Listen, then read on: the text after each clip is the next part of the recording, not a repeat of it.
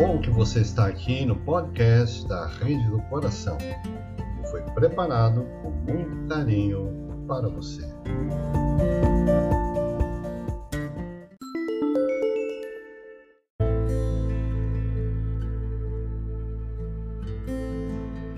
Nós vamos falar desse espírito que muito importante, que participou muito desde o início do cristianismo e também na codificação espírita, que é Erasto.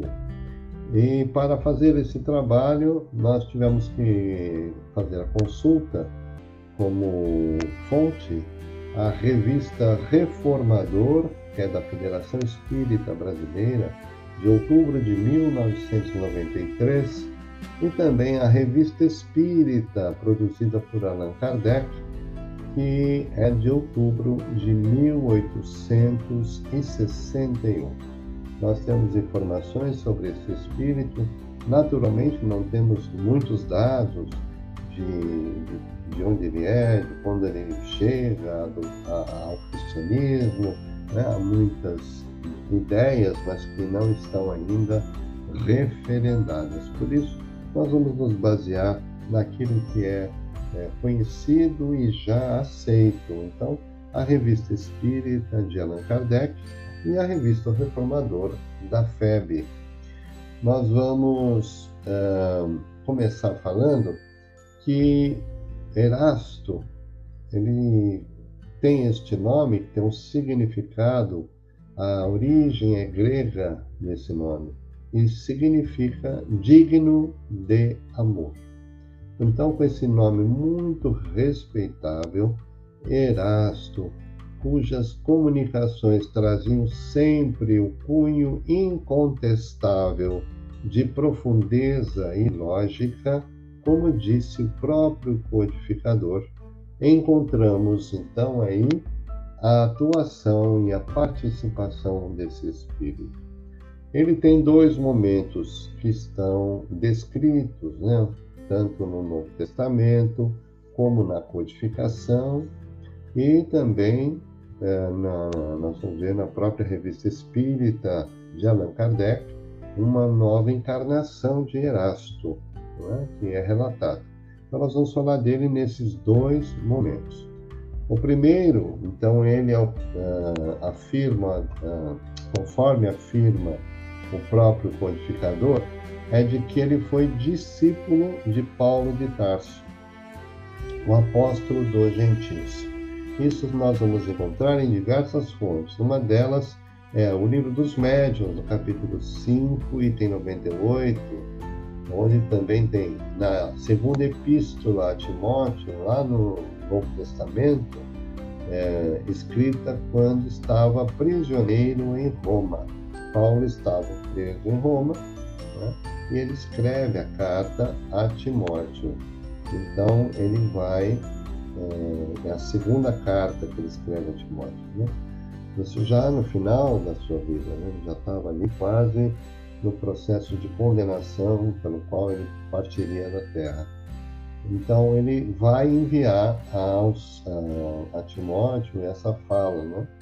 Então relata também é, Paulo relata da seguinte maneira: Erasto ficou em Corinto. Olha só, então já estava ali Erasto participando, junto com Paulo de Tarso, no processo da divulgação do cristianismo. E como Paulo estava em Roma, então ele escreve para Timóteo dizendo: Olha, o Erasto está em Corinto, ele ficou lá por necessidades né, do próprio trabalho.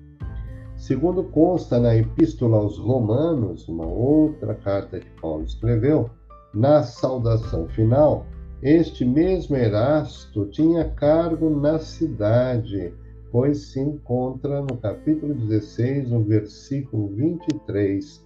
Saúda-vos, Erasto, tesoureiro da cidade. Então, ele já tinha ali uma função né, da, da própria cidade de Corinto. Então, não era é, simplesmente alguém que estava ali trabalhando só pela divulgação do cristianismo. Ele trabalhava pela cidade, ele era uma autoridade na cidade, pelo que existem algumas fontes, ele tinha também uma, uma, situação financeira bem avantajada. Né? Em Os Atos dos Apóstolos, no capítulo 19, versículo 22, lemos que Paulo enviou à Macedônia dois dos que lhe assistiam, Timóteo e Erasto. É, Timóteo e Erasto estavam muito próximos, né? eram muito discípulos muito próximos, muito amigos de Paulo e trabalhavam muito juntos. Enquanto ele próprio, Paulo, nesse período, estava na Ásia, ele permanecia na Ásia. Né?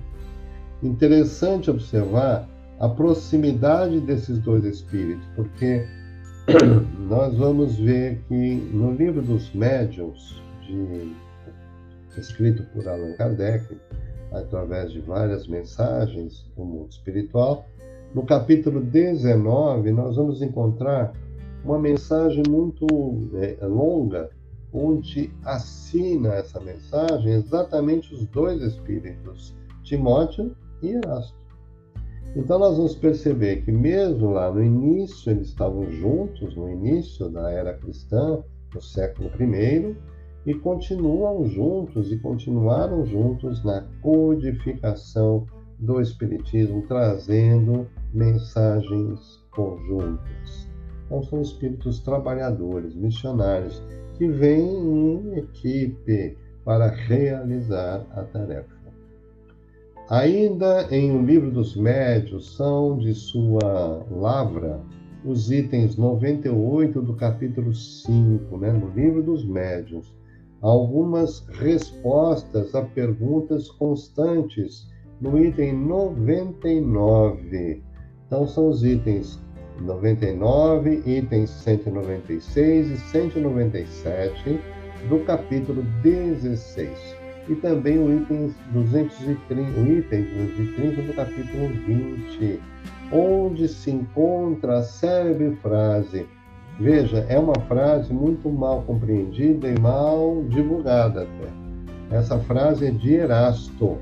Ele diz assim: melhor é repelir dez verdades do que admitir uma única falsidade, uma só teoria errônea. Muitos divulgam essa frase dizendo que é de Kardec, que Kardec teria dito isso. Não é de Kardec. Essa frase é de Erasto. E não é 99 verdades, né, como já acontece por aí. Ah, melhor repelir 99 verdades. Nunca existiu isso, nunca se escreveu isso que Erasto escreve nesse capítulo 16, aliás, no capítulo 20, itens do, o item 230, é melhor é repelir dez verdades do que admitir uma única falsidade, o que é muito difícil de fazer, né? Muito difícil, porque a gente é doido por novidade. E as novidades encantam, as novidades nos ilustram, até nos enganam bastante. Então a gente acaba aceitando muita coisa como verdade sem verificar se é verdade. E aí que está o mal. Quando a gente coloca a premissa de que Kardec tem que estar antes, nós temos que verificar tudo que fazemos e tudo que lemos e tudo que compreendemos e aceitamos se está em sintonia com a codificação kardeciana. Senão, não tem como aceitar. E vamos ouvir Erasto. Melhor repelir dez verdades, não tem problema. Ah, era verdade, eu não aceitei. Né? Não tem problema. O importante é não aceitar uma única falsidade, uma única teoria errônea. Isso já é um desastre. Quando a gente se fia nessas teorias, nessas novidades, nessas vantagens que muitas vezes aparecem, porque se dizendo temos que atualizar o espiritismo, né? temos que atualizar a codificação, temos que trazer novas ideias, e aí começamos a introduzir ideias completamente opostas à base estabelecida por Kardec. Aí o edifício ruim, porque uma base firme pode suportar um edifício, mas se esse edifício começa a ruir lá em cima, ela, ele vai cair. Por isso temos que voltar para a base. Isso que eu estou falando, isso que eu estou escrevendo, isso que eu estou dizendo, isso que eu estou olhando, que eu estou entendendo, passando para as outras pessoas, porque é uma responsabilidade grande passar uma informação para o outro. Ela está alinhada, codificada, né? está junto àquilo que está na codificação, ótimo, vamos aceitar e vamos divulgar. Não temos certeza? Fechamos a boquinha e não passemos para frente. Então, voltando, né? Mas é, melhor é repelir dez verdades do que admitir uma única falsidade, nos diz Erasto. Finalmente, na comunicação de número 20 ou 27 em uh, o Evangelho segundo o Espiritismo, lê-se várias mensagens assinadas por Erasto. Uh, a primeira se encontra no capítulo 1, item 11, uh, depois nós vamos ter lá no capítulo 20 e também no item 4. Missão dos Espíritas. Se a gente não leu ainda no Evangelho segundo o Espiritismo, no capítulo 20, que é o Cristo Consolador, não, é, Trabalhadores da Última Hora, se nós não lemos isso, Missão dos Espíritas. É uma lição fundamental para a gente poder compreender o que é, qual é o nosso papel, o que, que nós estamos fazendo, não é? Deixa eu só confirmar aqui na Trabalhadores da Última Hora. Às vezes a memória falha, então fui confirmar. Capítulo 20, Trabalhadores da Última Hora, item 4. A missão dos Espíritos, trazendo a assinatura de Erasto como anjo guardião do médium que trouxe a mensagem. E Kardec vai nos dizer que é o senhor Dambert, que é o médium que traz a mensagem de Erasto. As demais compõem uh, os itens 9, caracteres do verdadeiro profeta, e 10, os falsos profetas da erraticidade. Ambas datadas de 1862, sendo que na última é o próprio espírito que se identifica como discípulo de São Paulo. Esse é o título, é o que é dito na época, né? Título de, é, utilizado à época, discípulo de São Paulo o que igualmente faz no capítulo 1, item 11 do Evangelho segundo o Espiritismo e no Livro dos Médios. Então, há muitas referências sobre ele ser realmente discípulo de Paulo de Tarso. Temos também uma referência na Revista Espírita em 1869, do ano de 1869. Vamos lembrar que esse ano Kardec desencarna, em 30 de março de 1869, desencarna o mestre Allan Kardec. Então, essa revista traz, no seu final, também informações interessantes das, do segundo momento da passagem de Erasto, conhecido, né? segundo momento conhecido da passagem de Erasto pelo nosso planeta. Ele reencarna como Thomas Liber. Thomas Liber, médico, filósofo e teólogo alemão. Nasce em 1524 e desencarna em 1583.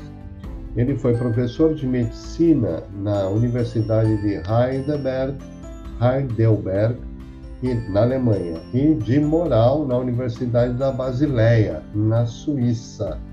Então nós vamos ver esse Thomas Liber, reencarnação de Erasto, trabalhando também no campo da moral, trabalhando na, na cura, né, na medicina e ensinando moral na Universidade da Basileia. É, uma observação aqui apenas, que seu nascimento se dá 41 anos depois do nascimento de Martinho Lutero. Martinho Lutero, segundo nós vimos, né, é, através da nossa homenagem a Hermínio de Miranda, nós vamos lembrar que ele, ele afirma, né, inclusive com a confirmação do próprio Chico, de que Paulo de Tarso reencarna como Martinho Lutero. E nosso querido Erasto reencarna como Thomas Liber apenas 41 anos depois. Né? Martinho tinha 41 anos quando ele reencarna, quando Erasto reencarna. Então veja, de novo, estão se aproximando os que trabalharam e trabalham juntos. Então, no livro As Marcas do Cristo, de Hermínio C. de Miranda, tem lá essa informação sobre Paulo de Tarso, que nós já comentamos aqui. Erasto atuou também no campo da teologia e combateu, como Martinho Lutero, ele foi também na mesma linha de combater o poder temporal da Igreja Católica, que naquela época estava muito desvirtuada, né, vendendo as indulgências, ah, fazendo todo um trabalho contrário à divulgação do que Jesus havia trazido. Né?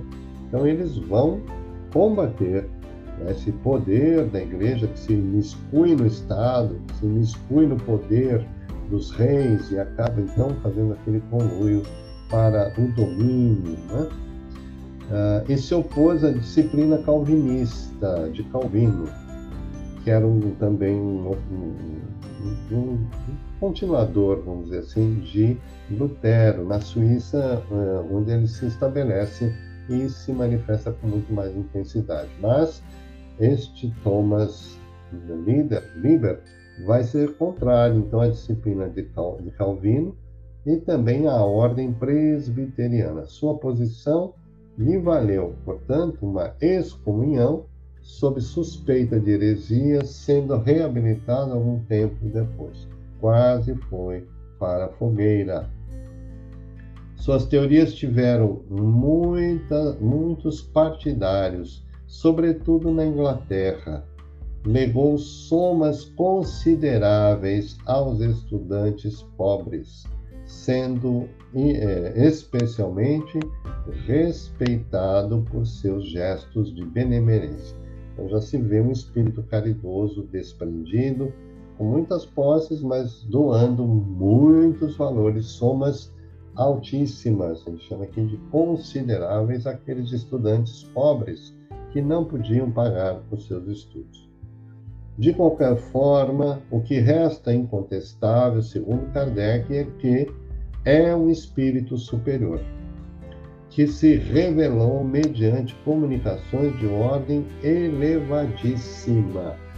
É um espírito muito iluminado, que participa da codificação, que participou um primeiro momento do cristianismo e continua até hoje trabalhando nesse sentido. O que importa realmente é a tarefa desenvolvida, a época de Paulo de Tarso, em que estava encarnado como Erasto, e ao tempo de Kardec compondo a equipe do Espírito Verdade. Encarnado o seu, o seu grande trabalho pela divulgação das ideias nascentes do cristianismo em um ambiente quase sempre hostil. Desencarnado, ombreando com tantas outras entidades espirituais, apresentando elucidações precisas em favor da codificação da doutrina espírita respondendo a questões de vital importância para uma também doutrina nascente, a terceira revelação, o Consolador prometido por Jesus. Vamos ver que ele tem muitas mensagens ligadas à mediunidade.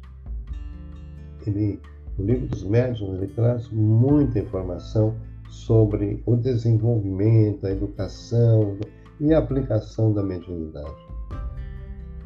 Na atualidade, como apóstolo do Espírito Verdade, Erasto trabalha para unificar e expandir o movimento espírita, unificação e expansão do movimento espírita. Nessa empreitada, conserva a mesma postura evangélica que marcou sua personalidade nas épocas iniciais do cristianismo, ensinando que nas batalhas da vida o soldado de Cristo, embora ferido e de coração sangrando, jamais perderá, sempre sairá vencedor.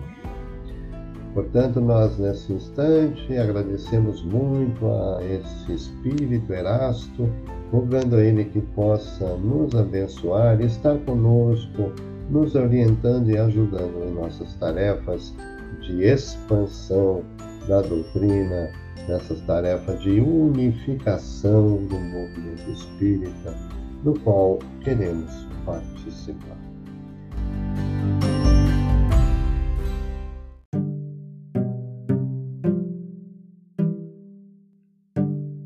E assim termina mais um episódio. Se você gostou, compartilhe nossos links em suas redes sociais. Até breve.